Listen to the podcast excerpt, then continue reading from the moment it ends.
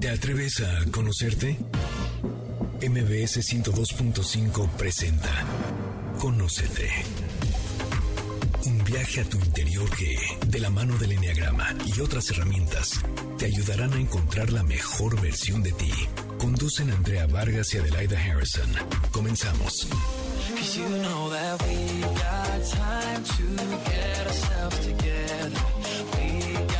Muy buenas tardes, gracias por acompañarnos un sábado más aquí en Conócete por MBC Radio 102.5 Ciudad de México. Nosotros somos Adelaida Harrison y Andrea Vargas y hoy vamos a hablar sobre un tema muy actual y muy interesante. Si gustan contactarnos, nuestras redes son Enneagrama Conócete, tanto en Instagram y Facebook, o escríbanos a info arroba. Bueno, ¿qué les cuento? Vamos a platicar con una gran especialista sobre un trastorno. Pero no se trata de cualquier trastorno. Este trastorno lo padece una gran parte de la población y más en estos tiempos de pandemia en donde el estrés está a todo lo que da. Y lo peor es que ya lo estamos viendo en adultos muy jóvenes. Pero antes voy a saludar a mi querida Adelaida y que nos platique sobre el tema de hoy y que nos presente a nuestra gran invitada y gran amiga de Conoce. Hola, buenas tardes, bienvenidos todos. Estamos encantados de que nos acompañen un día más. Y el tema del día de hoy, como dice Andrea, obviamente nos afecta a todos. El día de hoy hablaremos sobre los trastornos del sueño, un tema apasionante porque vamos a ver que existen muchos tipos de trastorno y cómo podemos superarlos y salir de ellos para tener un sueño reparador. Y lo más padre es que tenemos con nosotros a Ángeles Wolver, que muchos de ustedes la recordarán. Ella es descodificadora biológica y directora del Instituto Ángeles Wolder, autora de los libros El arte de escuchar el cuerpo y el reflejo de nuestras emociones. Es licenciada en kinesiología, en antropología social y tiene un máster en psicosociología y máster en neurociencias. Pero sobre todo, gran experta en biodescodificación y amiga de este programa. Bienvenida, Ángeles. Qué gusto tenerte aquí. Pues encantadísima de volver a veros y poder oíros también. Claro, claro. Oye, pero a ver, cuéntanos, Ángeles, ¿cómo cambia nuestro sueño a lo largo de la vida? Platícanos todo esto sobre los trastornos del sueño. El cambio se produce de manera natural o sea, cuando un bebé nace, ya vemos que duerme mucho, duerme más de 16, 18, 20 horas, depende del niño, del peso que tiene ser y de la estabilidad que, que tenga a nivel físico y a nivel emocional. Y a partir de ahí van vamos regulando a la baja cada vez dormimos menos, menos, menos, hasta que llegamos a una edad donde podemos, por ejemplo, con cinco o seis horas haber descansado. Pero eso no sería un problema. El problema es cuando el ciclo de sueño está alterado. O sea, lo normal es que cuanto más pequeños somos, más dormimos, más mayores nos hacemos, menos dormimos y en el medio es qué ocurre para que no se duerma bien. Y ahí es donde podemos visitar nuestras cabezas para poder encontrar alguna solución. Oye, antes de seguir con los trastornos y el que el ciclo del sueño no es adecuado, tengo una pregunta. ¿Cómo que cinco horas? ¿A qué edad es normal dormir cinco horas? Yo sigo siendo de ocho horas. No, yo de nueve casi. Claro, lo que pasa que cuando ya tienes 70, 80, 90 años y quizás tienes menos actividad, durante el día la persona va haciendo micro siestas de manera más regular y cada vez más seguido. Entonces, cuando se va a dormir, no tiene un sueño profundo de muchas horas. Por ahí con 5 o 6 ya le alcanza.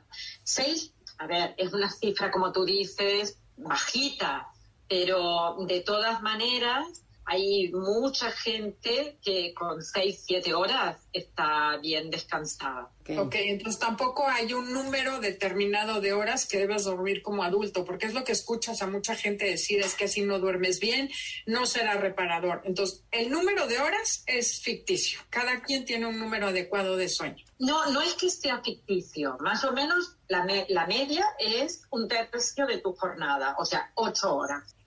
Y casi todo el mundo duerme esa cantidad de horas, más, menos. Cuando mm, todavía nos tenemos que desarrollar, cuando somos tan chiquitos, un bebé tiene todo un potencial energético dentro enorme porque tiene que desarrollarse y está en crecimiento y por lo tanto gasta mucho por un lado y necesita recuperar muchísimo. Pero cuando ya hay menos procesos, menos plasticidad, menos desarrollo y ya hay más reducción, se necesita menos. Lo que es también importante, yo creo que no solo está las etapas y el sueño a lo largo de la vida, la cantidad de horas que más o menos cada uno sabe que le hace bien a su cuerpo. O sea, quizás tú dices, yo duermo mis ocho horas. Yo, por ejemplo, he llevado, cuando estaba en una vida así como muy, muy activa, entre seis, siete horas era lo que dormía y para mí es reparador. Y cuando he podido en esta época relajarme más y tener más tranquilidad, pues aprovecho las ocho, evidentemente, pero porque he conseguido eh, alargar el sueño. Pero hay gente que con menos horas recupera bien, tanto a nivel físico como psíquico. Y de esto es de algo de lo que os quiero hablar también. Y después está que a medida que pasa el tiempo, nuestra glándula pineal, que está aquí justo como en el medio de la frente y en el medio de, la cabeza, como en el encuentro de esa región, está en la base del cerebro.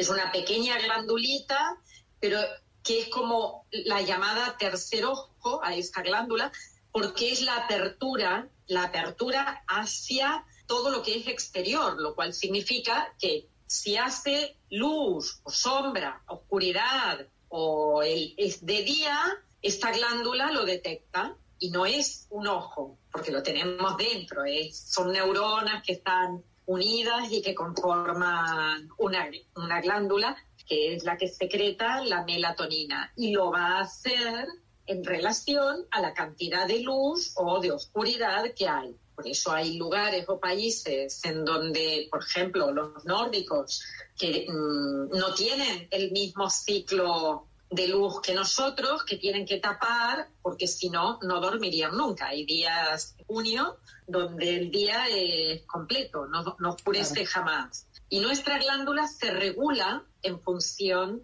de esto. Por eso se, es la invitación de que a la hora en que empieza a oscurecer ya deberíamos dejar las pantallas, porque dan mucha luz, mucho brillo, mucha estimulación a la glándula pineal y esta necesita estar como en el mismo nivel de disminución de luz y aumento de la oscuridad para poder funcionar. Y eso es importante que lo miremos, tanto nosotros como en los niños, que hoy en día mm, tienen pantallitas en la mano durante muchas horas. Claro, claro. Pero ¿a qué te refieres, por ejemplo, con sueño reparador? Porque, por ejemplo, a lo mejor dices, sí, duermo ocho horas, pero duermo muy arriba o me levanto al baño durante tres veces. Se supone que no por la edad te deberías de levantar, deberías no levantar, aunque tengas 70 años. La idea que si estás bien nivelada y estás hormonalmente bien, deberías de tener el sueño reparador las siete horas profundas y no levantarte a la mitad del, de la noche. Entonces, ¿a qué consideras tú un sueño reparador? Mira, nuestros ciclos, el ciclo de día es sostenido por el sistema nervioso simpático, o sea, nuestro cuerpo para poder responder al estrés diario, activa el sistema nervioso simpático. Si ahora, eh, por ejemplo, podemos hablar, intercambiar y tener la cabeza espabilada para poder responder, yo necesito de un tono de acción y ese tono nos lo da el sistema nervioso simpático. Cuando tenemos un problema, se activa también el simpático, pero no se activa un poquito, se activa mucho más. Okay. Y entonces, ante un problema, hay un problema puede ser desde una discusión a no tienes trabajo, a tienes miedo, a todo lo que estamos viviendo ahora de incertidumbre, de historias que preocupan, mm, impiden que el sistema nervioso simpático deje de trabajar y empiece a trabajar el que nos va a permitir dormir, que es el sistema nervioso parasimpático. Los dos conforman lo que se denomina el sistema nervioso autónomo. Dan actividad a órganos, a partes de nuestro cuerpo que nos permiten vivir sin que nosotros tengamos que pensar qué es lo que tienen que hacer. O sea, la inervación del estómago no puede ser consciente de que yo le diga, ahora tienes que comer, ahora tienes que vaciarte, ahora tienes que secretar. No, es autónomo. Y esa autonomía funciona gracias a este sistema nervioso. Cuando vivimos un conflicto, este ciclo se altera completamente. Por eso es importante tener en cuenta cuáles son los problemas o las historias que nos tienen la cabeza ocupada para que el sueño no sea reparador. Ahí es donde yo creo que el sueño no es reparador. Que tú tengas un sueño, por ejemplo, de 3, 4, 5 horas y te, has acostado a las 10 de la noche y a las 4 de la madrugada te despiertas y vas al baño, no deja de ser reparador por esto. Tú te has levantado, has ido a orinar, has vuelto y te has vuelto a acostar y te duermes. Eso no rompe este ciclo, porque en realidad el ciclo de la vagotonía, o sea, de profundizar, de relajarme, tiene una pequeña curvita. Si nos viéramos, si nos pudiéramos ver, yo os diría que sería como dos montañas, pero invertidas. Os mostraría un papel donde hay una curva muy amplia hacia arriba sobre una línea umbral y esa curva amplia hacia arriba es la de la activación. Y ahí está el sistema nervioso simpático.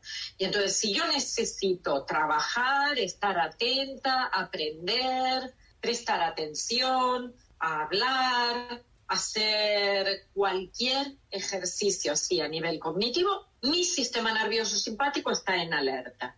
Y entendemos que cuando tenemos un problema está en hiperalerta, no es que esté alerta, está mucho más activado. Y que cuando nos vamos a dormir hay un descansito reparador. Y que en el medio de ese descanso hay un despertar. Y eso es totalmente fisiológico. Ok, tengo que cortarte porque este ciclo se terminó. Tenemos que ir a corte comercial y volvemos. Estamos en Conócete y el tema del día de hoy es trastornos del sueño.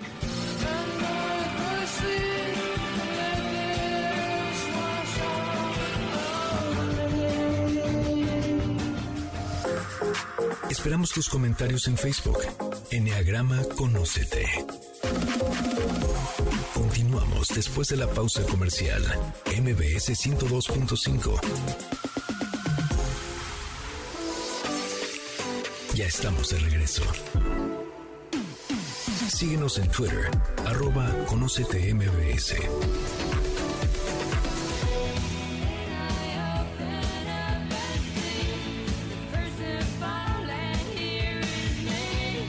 regresamos. Esto es Conócete y nosotros somos Adelaida Harrison y Andrea Vargas y estamos hablando con Ángeles Wolder sobre los trastornos del sueño.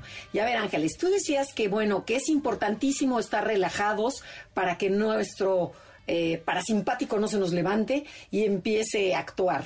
Entonces, pero cuéntanos, ¿por qué hay veces que nos quedamos con tonterías en la cabeza y no podemos dormir? Y, hay veces que sí, o, ves la televisión y te quedas con el programa y este, o una serie y ya empiezas a soñar con la serie y estás angustiada cuando en la realidad no estabas angustiada. Entonces, cuéntanos un poquito más sobre estos trastornos. Sí, lo que necesitamos es el ciclo de día y de acción es mantenido por el simpático y el ciclo de noche y de relajación, pero sobre todo recordar esto, de recuperación, o sea, si yo necesito el sueño, tenemos ocho horas de sueño, porque en las otras 16 hemos desgastado tanto nuestro cuerpo como nuestra mente. Y por lo tanto, el sueño tiene que ser de recuperación.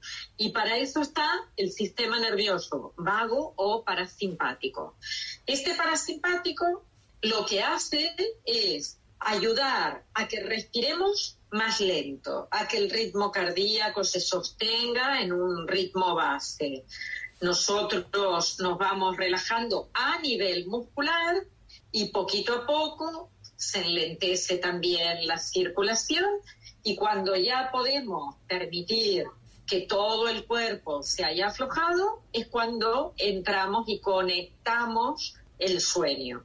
Empezamos a dormir, tenemos un sueño primero livianito, después profundo, cada vez más profundo, Y lo que os decía es que normalmente es entre las 3 y las 4 de la mañana hay un pico de vagotonía. Un pico significa que he hecho un ciclo muy profundo, hay como una pequeña alerta y por eso el que está aún más alerta se despierta en ese instante para ir al baño, para beber agua, eh, para dar una vuelta por la casa y se vuelve a meter en la cama y vuelve a dormir. Y hace otra montañita invertida de sueño hasta las 6, 7, 8 de la mañana que se vuelve a despertar de manera natural. Esto es el ciclo lógico día, noche, eh, sueño, vigilia.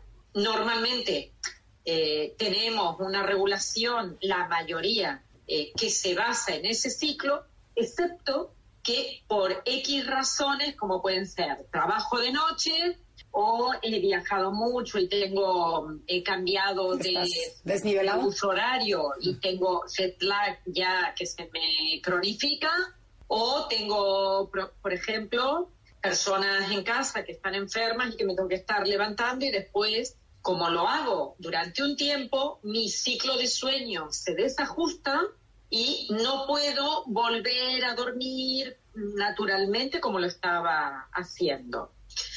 ¿Qué es importante? Que si se despiertan a cualquier hora o si les cuesta dormir, lo cual significa, me cuesta dormir, permanezco en simpaticotonía, o sea, está muy activo el simpático y yo no he podido bajar las revoluciones, descansar la mente y el cuerpo, a veces son personas que se encuentran en la cama y se dan cuenta de repente que tienen una tensión enorme a nivel muscular. Entonces es muy difícil, si tengo tensión muscular, que mi cabeza se afloje y que yo pueda empezar el ciclo de sueño. Y en otros casos empiezan el ciclo de sueño y apenas han hecho una hora, dos horas, no a las tres, cuatro de la madrugada, no, casi inmediato se despiertan.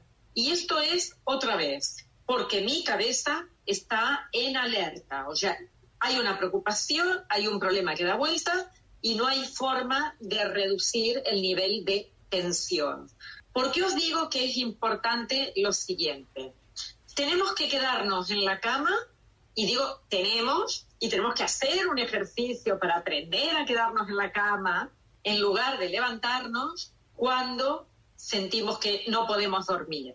Primero porque hay varias cosas que envician, son como un círculo vicioso del que no se puede salir, porque en cuanto tenemos la preocupación de que nos hemos despertado y al día siguiente nos tenemos que levantar y que vamos a estar cansados y que al día siguiente no tiraré con todo lo que tengo que hacer y me tendré que volver a casa y no podré hacer otras cosas y mil historias, en cuanto empiezo a preocuparme por el ciclo del sueño, no duermes. Aumento la simpaticotonía. Es que esto es natural y fisiológico. Esto es completamente biológico. O sea, yo entro en una preocupación mínima como esta de, ¿y si no duermo? Mañana estaré cansado y hago clic. Claro. Me pongo en alerta. Me pongo en alerta. Entonces, la idea es, sí, no me puedo dormir, estoy aquí, pero en mi cabeza yo sé que hay otro proceso, que es lo que me preguntabas antes, Andrea, la reparación. Yo sé que me tengo, tengo que quedar en la cama X cantidad de horas, duerma o no duerma, porque mi cuerpo necesita recuperarse. Y eso ayuda muchísimo a relajar la tensión de ¿qué hago? No puedo, eh, me levanto. Hay gente que se levanta, que lee un libro, que mira una película, que se pone con una serie. Y os estoy diciendo que todo lo que sea estímulos a la vista es activación de la glándula pineal y activación del sistema nervioso simpático, con lo cual si entro en estrés no recupero el cuerpo. Necesitamos de estar en una posición horizontal y relajando cada vez más la musculatura para que el cuerpo pueda recuperarse de los procesos que ha realizado durante el día. ¿Qué procesos ha realizado? Aparte de los fisiológicos normales de mm, mi estómago tiene o mi sistema digestivo tiene que ayudar a digerir, mi sistema respiratorio, mi sistema sanguíneo, cardíaco, aparte de todo lo que ocurre, está el desgaste natural que, que le produzco al cuerpo. Camino, hago gimnasia, o tengo actividades y el desgaste natural de nuestro sistema nervioso. Tengo que responder a situaciones. Sabéis que cada siete días, por ejemplo, el estómago se ha renovado a nivel celular. No, no sabía. Cada, cada siete días. Cada día se renuevan los eritrocitos. Pero ¿cuándo se hace esto? Cuando permito que el cuerpo se relaje. Claro, si yo estoy todo el tiempo en alerta, entraré en un desgaste. Por eso la gente que duerme poco o que por el trabajo ha desregulado el sueño tiene como mayor envejecimiento, envejece como más rápido. Ok, ok, ok. Ok, entonces sí podemos pensar que estamos recuperándonos a pesar de que pensemos que estamos en insomnio. O sea, aunque no estés dormido, tienes que acostarte y dejar que el cuerpo se relaje para que por lo menos tu cuerpo se siga regenerando. Y ayudar al cuerpo a relajarse. Hay montones de técnicas de relajación, yo tengo montones de, de grabaciones, de visualizaciones para ayudar al cuerpo a relajarse y las tengo hechas con música binaural que hace que las ondas cerebrales ah, atraviesen y pasen por el cuerpo calloso a ambos hemisferios y que la persona y ayuda a eso a relajarse más y más. Okay. Y eso es sumamente importante. Aprender a relajarse muscularmente, desde la cabeza hasta los pies, y volver a empezar. Y siento que tengo tensión, vuelvo a relajarme. Y siento que hay pensamientos intrusivos, los pongo como en una pantalla y los miro. Digo, sí, estoy pensando que no me puedo dormir. O sea, realmente me hablo y dialogo con lo que me está ocurriendo. Ok. Ok, sí, no, qué interesante. ¿Y cuáles son los principales trastornos que puede haber del sueño? O sea, ya nos dijiste cuál es el sueño reparador, que hay que relajarse, pero ¿cuáles son los trastornos conocidos del sueño? Está el insomnio normal, o sea, con las cosas que he comentado. Exacto. No me puedo dormir o si me duermo me despierto muy rápido. Estas serían como las dos alteraciones o tengo un sueño como muy liviano no siento que haga un sueño profundo. Hay gente que realmente duerme profundo, pero no siente que lo haga. O sea, duerme profundo porque le notas en la respiración, en la relajación muscular, en que no conecta, por ejemplo, cuando te levantas y es tu pareja que duerme contigo y te das cuenta de que duerme profundo, pero la persona no lo siente, siente todo el tiempo como una liviandad de, de respuesta y después apenas escuchan un ruidito, es lo que se dice la oreja de perro, ¿no? Las, siempre las tienen paradas y apenas se escucha un ruido es como en alerta. Sí, pero ahí no está descansando, ¿no? Hay trastornos, trastornos de sueño relacionados con el aparato respiratorio. Y es cuando la persona ya, o bien porque ha tenido acumulación de tejido cicatrizal en la garganta, sea, lo que es la faringe, la laringe, tráquea, bronquios, en toda esta zona respiratoria, que el flujo de aire que entra y sale no es el habitual para lo que debería haber. Ok, tenemos que ir a un corte comercial. Llevamos dos trastornos, no se muevan. Esto es Conócete y el tema del día de hoy, los trastornos del sueño, con Ángeles Wolver. Si les gusta el programa, comuníquense con nosotros en nuestras redes, Enneagrama Conócete, Facebook e Instagram, o mándenos un correo a info arroba.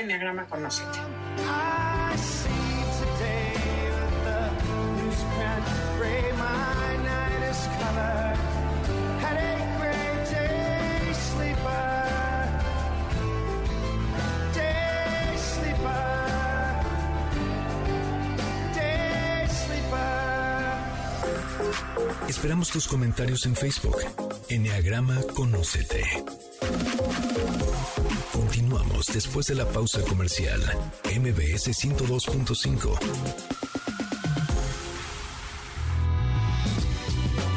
Ya estamos de regreso. Síguenos en Twitter. Arroba Conócete MBS.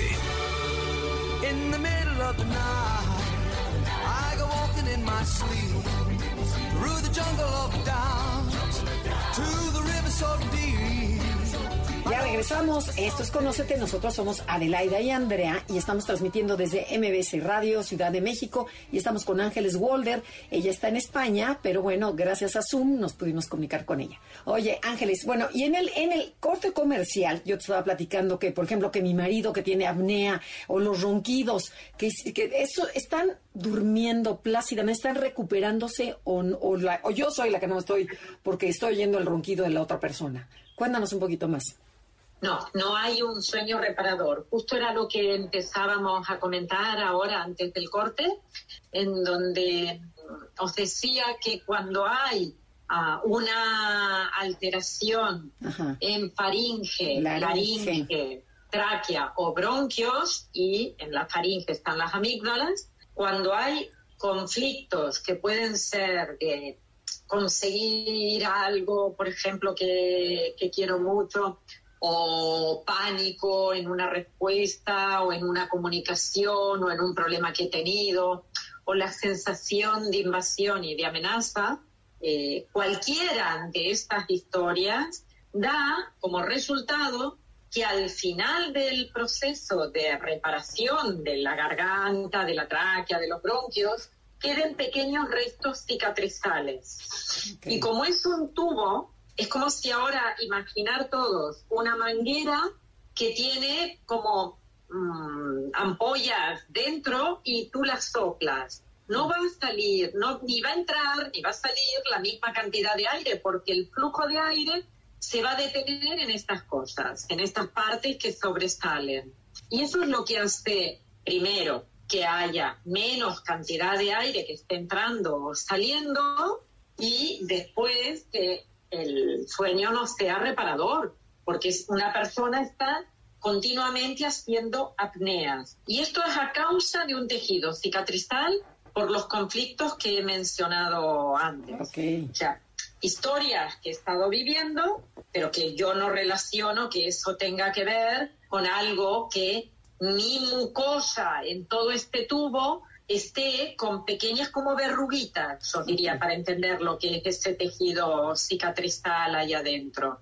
Entonces, cuando lo soplas, imaginaros que yo tuviera una flauta con, con pequeñas cosas que se han quedado dentro, una flauta que estuviera sucia. Ok. La quiero soplar, el sonido va a salir desfigurado. Exactamente igual nos pasa a nivel respiratorio. Entonces se produce una apnea respiratoria que da un sueño muy, muy cansado y fatigoso, porque no la persona no puede recuperar. Pero entonces, no, na- nada más tantito, nada más para acabar este tema. Entonces, ninguna de las dos per- personas descansa, porque la que está escuchando la apnea y el que está teniendo la apnea. O sea, entonces, ¿qué se hace ahí? ¿Se separan de Esa cuarto? es mi pregunta. Eso iba a preguntar. ¿La biodescodificación resuelve esto? ¿Se pueden quitar esas verrugas?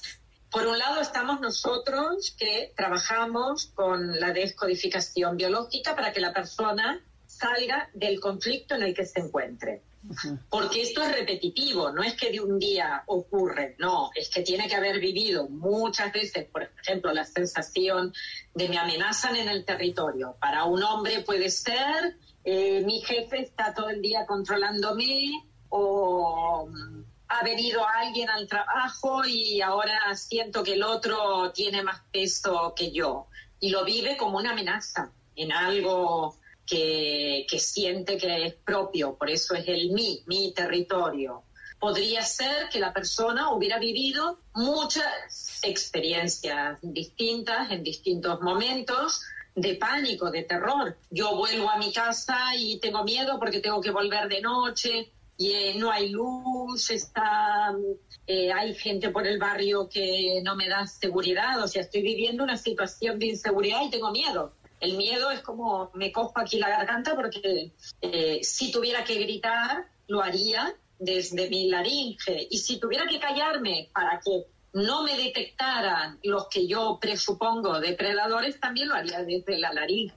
Quiere decir que son situaciones que se viven de manera repetida de distintas tonalidades. Por un lado, es importante para mí que la persona descodifique para que salga del peligro en el que se encuentra a nivel mental, porque si no continuará viviendo X eventos, pero siempre filtrados por el mismo tono de conflicto.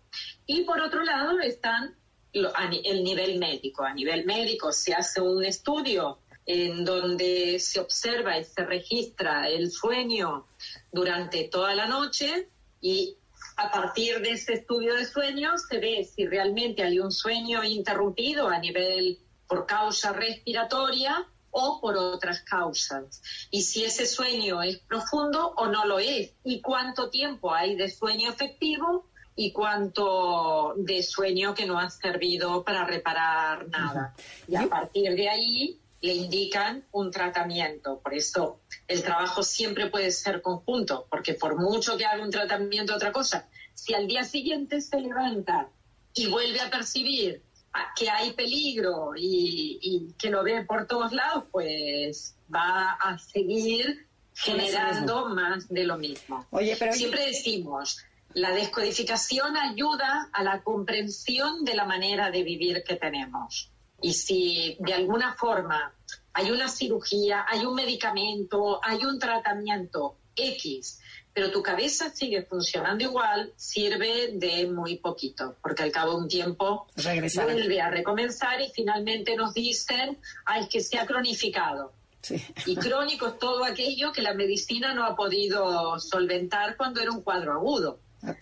Y entonces ahí es importante que la persona, yo creo, se responsabiliza de su proceso y puede ir adelante y salir. Quizás, mm, evidentemente, dependiendo de la edad, no puedas recuperar al, al 100%, pero no vas a agravar más lo que ya hay.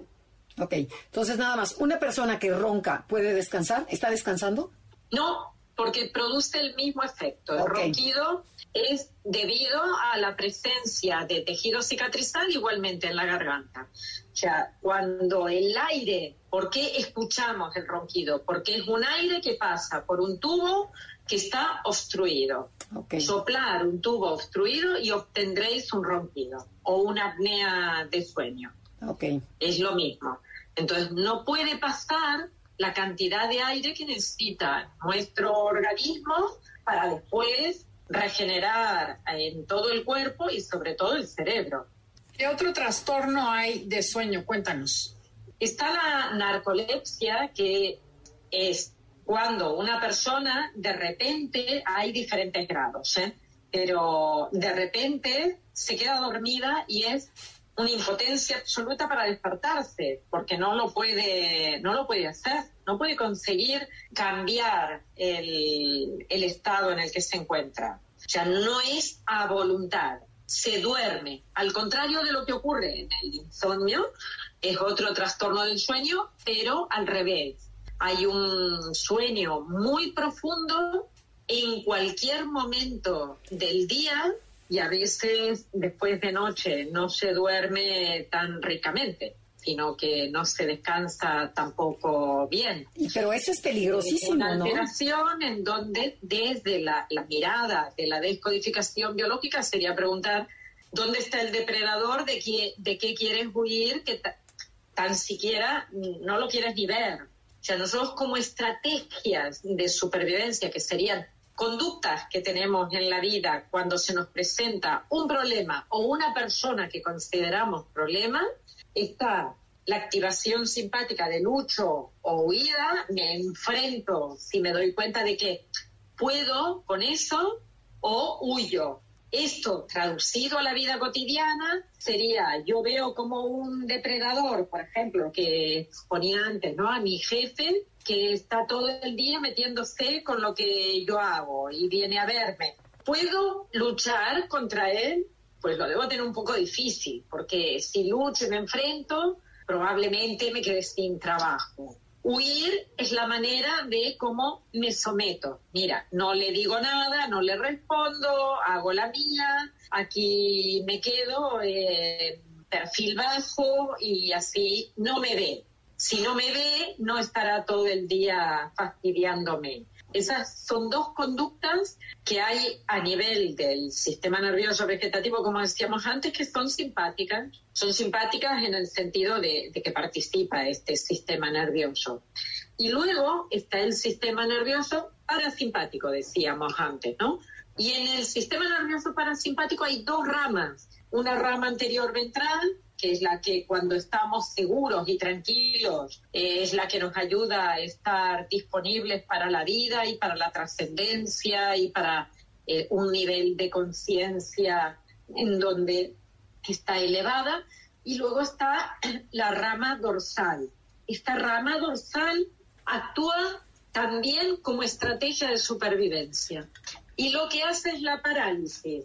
O sea que cuando estamos ante un peligro, tenemos tres acciones, lucha, huida o parálisis. ¿Habéis visto un animalito en la carretera cuando lo iluminan las luces? Se queda paralizado. Y paralicémonos. Tenemos que ir a un corte comercial. Esto es Conócete y el tema del día de hoy, los trastornos del sueño. Si les está gustando el programa, descárguenlo de cualquier plataforma digital. Puede ser Himalaya, Spotify, iBox, iHeartRadio y muchísimas más.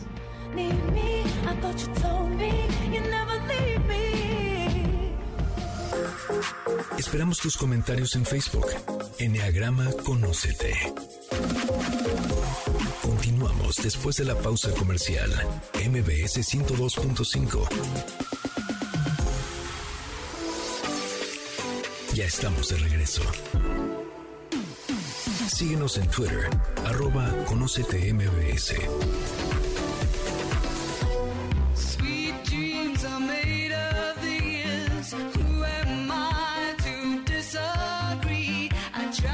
regresamos. Esto es Conócete y nosotros somos Adelaida y Andrea y estamos con Ángeles Worlder hablando sobre los trastornos del sueño. Y bueno, y tú que nos platicabas en el corte comercial que todo se debe a estrés. Entonces, no duermes porque hay un, estrés exterior. Entonces, ¿qué podemos hacer? ¿Cómo podemos relajarnos? ¿Qué tips nos puedes dar en cuestión de emociones, de ejercicio, de alimentación? O sea, porque si practicamos cierto orden, creo que sí podemos mejorar nuestro estilo de sueño. La descodificación biológica lo que busca es el estrés asociado a un tono muy específico, que le llamamos conflicto biológico. Si una persona, sea un niño, un adulto o un joven, un adolescente, cualquiera tiene un problema, no está preparado para dormir, no puede descansar bien, no puede reparar su cuerpo, por tanto. ¿Qué problemas? Cualquiera, porque puede ser desde una discusión con un amigo, el sentir que se han ido eh, un grupo junto y no te han invitado, ya no pertenezco, me han dejado de lado, problemas por las notas, por los padres, discusiones en casa, ver mal ambiente, cualquier cosa que haga que la persona ponga su alarma en funcionamiento va a hacer que cuando llegue la hora de dormir, si no es capaz de dejarlo de lado, se mantenga en alerta. Entonces, lo primero que nos preguntamos cuando no podemos dormir es, ¿tengo algún problema? A veces, como decías antes, Andrea, no hay problemas graves, no hay nada importantísimo, pero te has quedado enganchado a algo. Has visto una película, un programa, algo que de repente te hace estar como en alerta. Es lógico esto, primero, porque para ver cuando algo te entusiasma, te pone no hiper relajado, te pone como motivado y, y en acción. Por lo tanto, volvemos a lo mismo, volvemos a estar como muy en, en estrés. Luego, porque le has dado brillo. ¿Qué podemos hacer para evitar todo eso? Una de las cosas que es súper sana es olvidarnos de las pantallas a partir de las 7 de la tarde, por ejemplo. Olvidarnos de las pantallas significa permitir que en la medida en que baja la luz solar y que empieza a oscurecer el día, mi glándula pineal tenga la capacidad de trabajar. Si no, va a estar reactivándose cada vez que yo esté viendo brillo. No es lo mismo ver un texto, un libro, que lo veo en opaco y donde hay unas letras que siguen una continuidad, a estímulos que están saltando en la pantalla, movimientos que nos hacen estar continuamente en milisegundos, estamos en alerta. Otra de las cosas que sirve es comer temprano. Comer, por ejemplo, cenar a las seis y media, siete, siete y media de la tarde. Mínimo dos, tres horas antes de irnos a dormir. Si cenamos y nos vamos a la cama con todo el proceso de digestión en marcha, probablemente nos despertemos porque hay demasiada actividad interna. Entonces, empezar a cambiar el, el ciclo de alimentación y cenar un poco más temprano. Aquí, por ejemplo, en España estábamos acostumbrados a cenar a las 10 de la noche o a las 11 y era totalmente normal para mí. Y ya llevo un año cenando bien tempranito, entre las seis y media y las 7 de la tarde. Como el horario americano. Acostarnos a una hora regular. O sea, por más que yo no vaya a dormir, acostumbrarnos a las 10, 10 y media de la noche, por ejemplo, estar en la cama, leer, hacer relajación, meditación, cada uno lo que le permita relajarse un poco más, pero ir bajando esa, esa energía cada vez más lentamente. No, no es que tengo que ir a la cama, meterme y dormir rápido porque al día siguiente me tengo que levantar, porque entonces no puedo dormir. O sea, no es, no es sano tener un ritmo de, de esta forma. En cambio, vamos a la cama y nos vamos aflojando poco a poco. Con los niños, lo mismo, acostumbrarlos tempranito a cenar y tempranito a estar ya duchados y metidos en la cama, leyendo, nada de pantallas. Y aprovechar este momento para poder enseñarles a hacer relajación, hablándoles con un lenguaje adecuado a ellos. Por ejemplo, cierras las persianitas, empiezas a dejar entrar las estrellas y les haces todo un cuento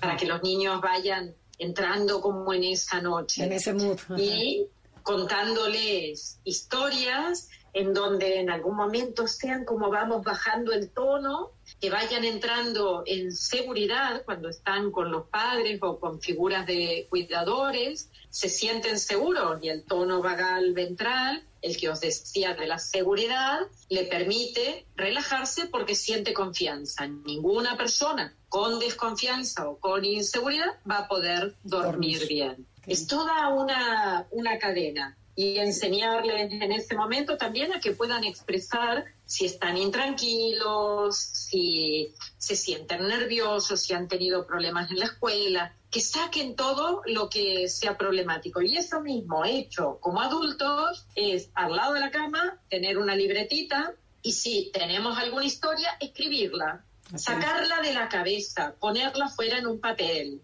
que no esté, no estemos rumiando. Cuando tenemos, como os decía, pensamientos intrusivos o rumiantes, que es darle la vuelta a lo mismo una y otra vez y no encontramos solución y seguimos girando alrededor de eso, nos activamos y estamos en alerta. Y es probable que si yo lo saco, incluso si me despierto de madrugada y tengo un sueño que quiero anotar o una frase que me ha venido a la cabeza, a mí eso me pasa mucho, algo que me viene, ah, quiero hacer un vídeo con esto y entonces me despierto y ya con esa idea, así como estoy, con ojos cerrados, yo escribo en un papel, no sé si ni lo he escrito, ¿eh? no me doy ni cuenta porque lo hago a oscuras, no enciendo la luz, con lo cual cualquier papel que siempre dejo en la mesa y un lápiz, escribo a la mañana siguiente por ahí no encuentro nada. Pero en mi cabeza yo he permitido que eso salga.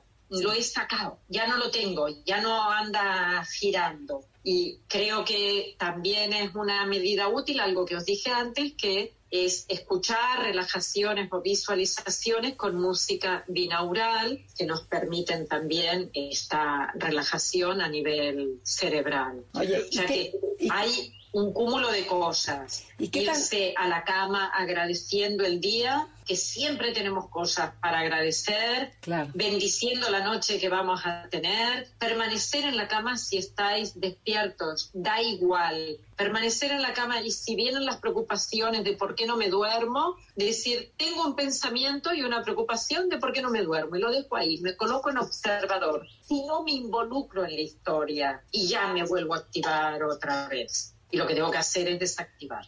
Ok. Oye, ¿y qué tan importante es el ejercicio? O sea, hacer ejercicio en el día para que en la noche, porque ahorita con la pandemia mucha gente no se está moviendo. Entonces tiendes a que te faltó sacar esa energía del cuerpo, ¿no? Y yo les invito, cada mañana pueden hacer en casa, levantarse quizás un rato antes y poder hacer, se ponen un tutorial de YouTube y encuentran cantidad de ejercicios de todo lo que quieran y lo pueden hacer sin tener que ir a un gimnasio, sin salir, en casa mismo.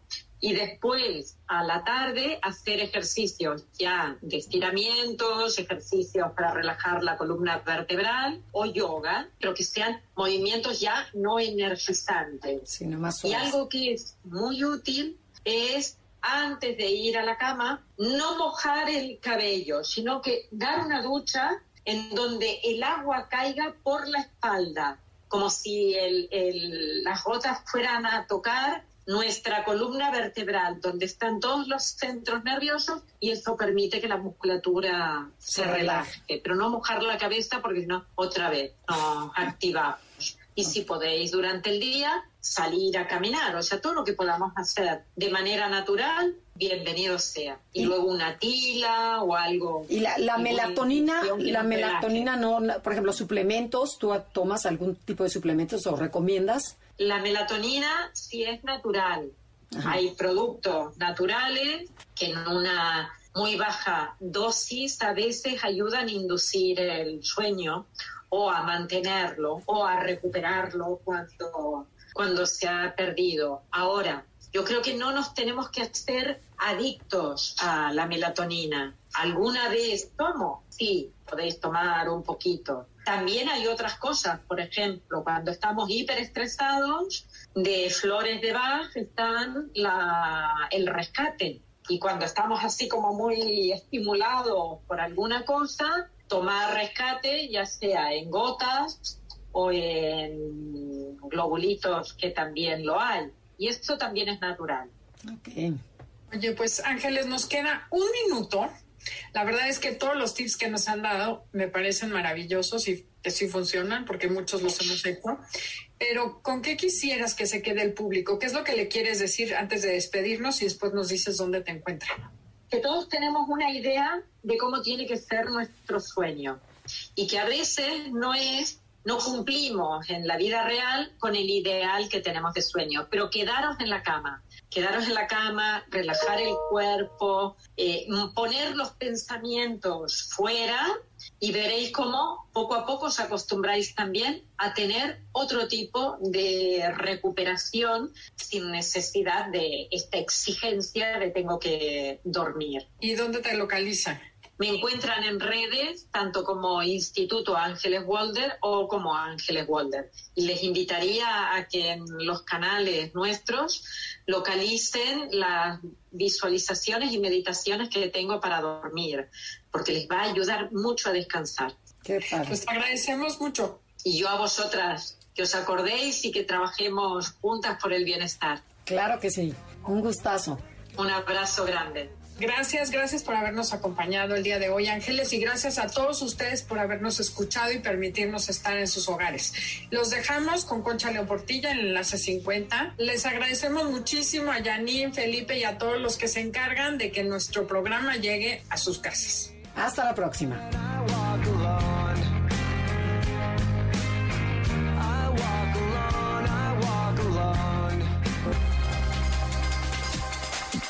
Te esperamos en la siguiente emisión para seguir en el camino del autoconocimiento.